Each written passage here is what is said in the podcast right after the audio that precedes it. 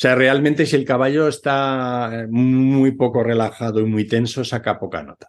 ¿Vale? Lo que te quiero Mm. decir es que una de las cosas que hay en doma clásica es que el caballo tiene que estar relajando y en, relajado y en teoría disfrutando, con lo cual los signos de tensión o cosas de estas, pues no le va a bajar nota siempre.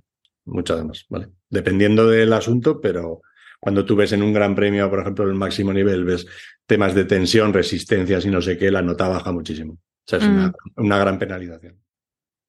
A ver, yo creo que mm, lo, lo que estamos, lo que se ve en la competición se ve un poco de todo, ¿vale? Pero la realidad es que nosotros nos basamos en la escala de entrenamiento.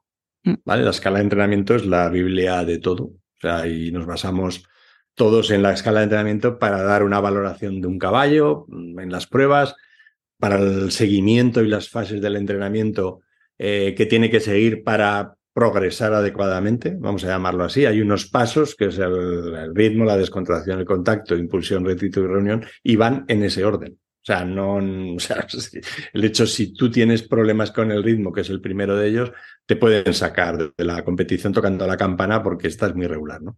Entonces es el básico y a partir de ahí hasta la reunión. Entonces nosotros lo que, lo que vemos es que los caballos que siguen un entrenamiento desde el principio, donde realmente se le dedica el tiempo pues, necesario, donde el caballo se va musculando bien toda la línea superior, donde va trabajando bien el contacto y el cuello, la relajación, la descontracción y no sé qué, pues eh, normalmente suelen ser que acaban siendo buenos caballos y acaban dando buenos resultados, ¿me entiendes?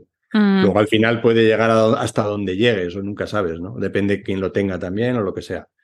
Pero la realidad es que lo que dice la escala de entrenamiento es que si sigues ese orden y le dedicas el tiempo necesario y tienes empatía con tu caballo y todas estas cosas, pues al final, al final vais a llegar a entenderos bien y vais a hacer las cosas bien. Otra cosa es que el caballo sea muy atlético o no, eso ya, eh, ¿sabes? Pero en principio, si sigues esas normas, eh, digamos que el desarrollo del caballo va bien, tanto en cuatro como cinco, seis años y luego siete y la reunión y para arriba.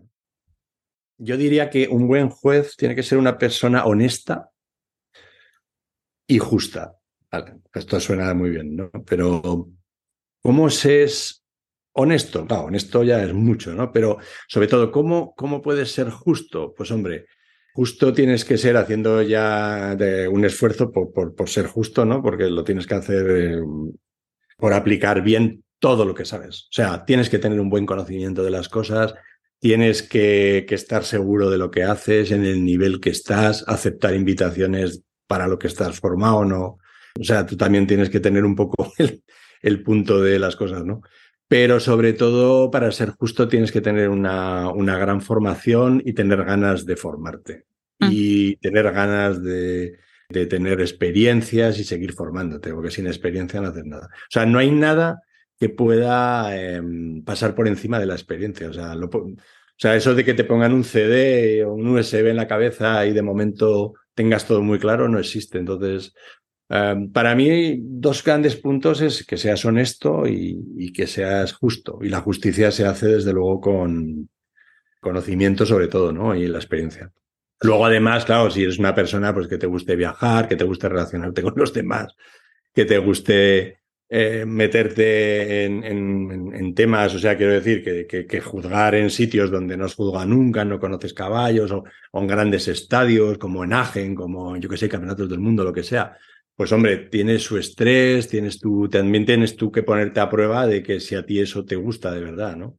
Claro. Entonces, bueno, digamos que es secundaria, ¿no? Lo que yo creo que tú preguntaba más por la parte que te dije de, de ser justo y honesto, pero digamos que el skill total de un juez, pues podría ser también todo lo demás ¿no? que te comentaba.